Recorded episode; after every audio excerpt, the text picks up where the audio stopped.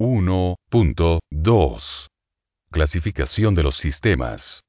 Para clasificar los sistemas en forma general, primero se debe seleccionar un criterio que permita distinguir de una manera precisa las propiedades, y, o las características que debe poseer el sistema, a fin de poderlo ubicar dentro de la clasificación.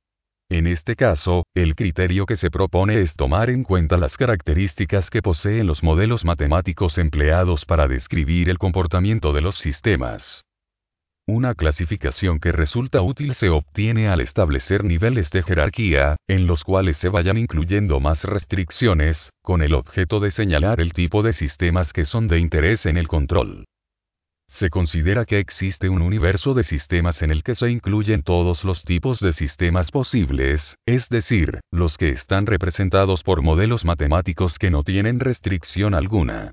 Una primera división se puede hacer con base en el principio de causalidad, el cual establece que todo efecto es siempre el resultado de una causa. A continuación, se presenta en la figura 1.2 esta división.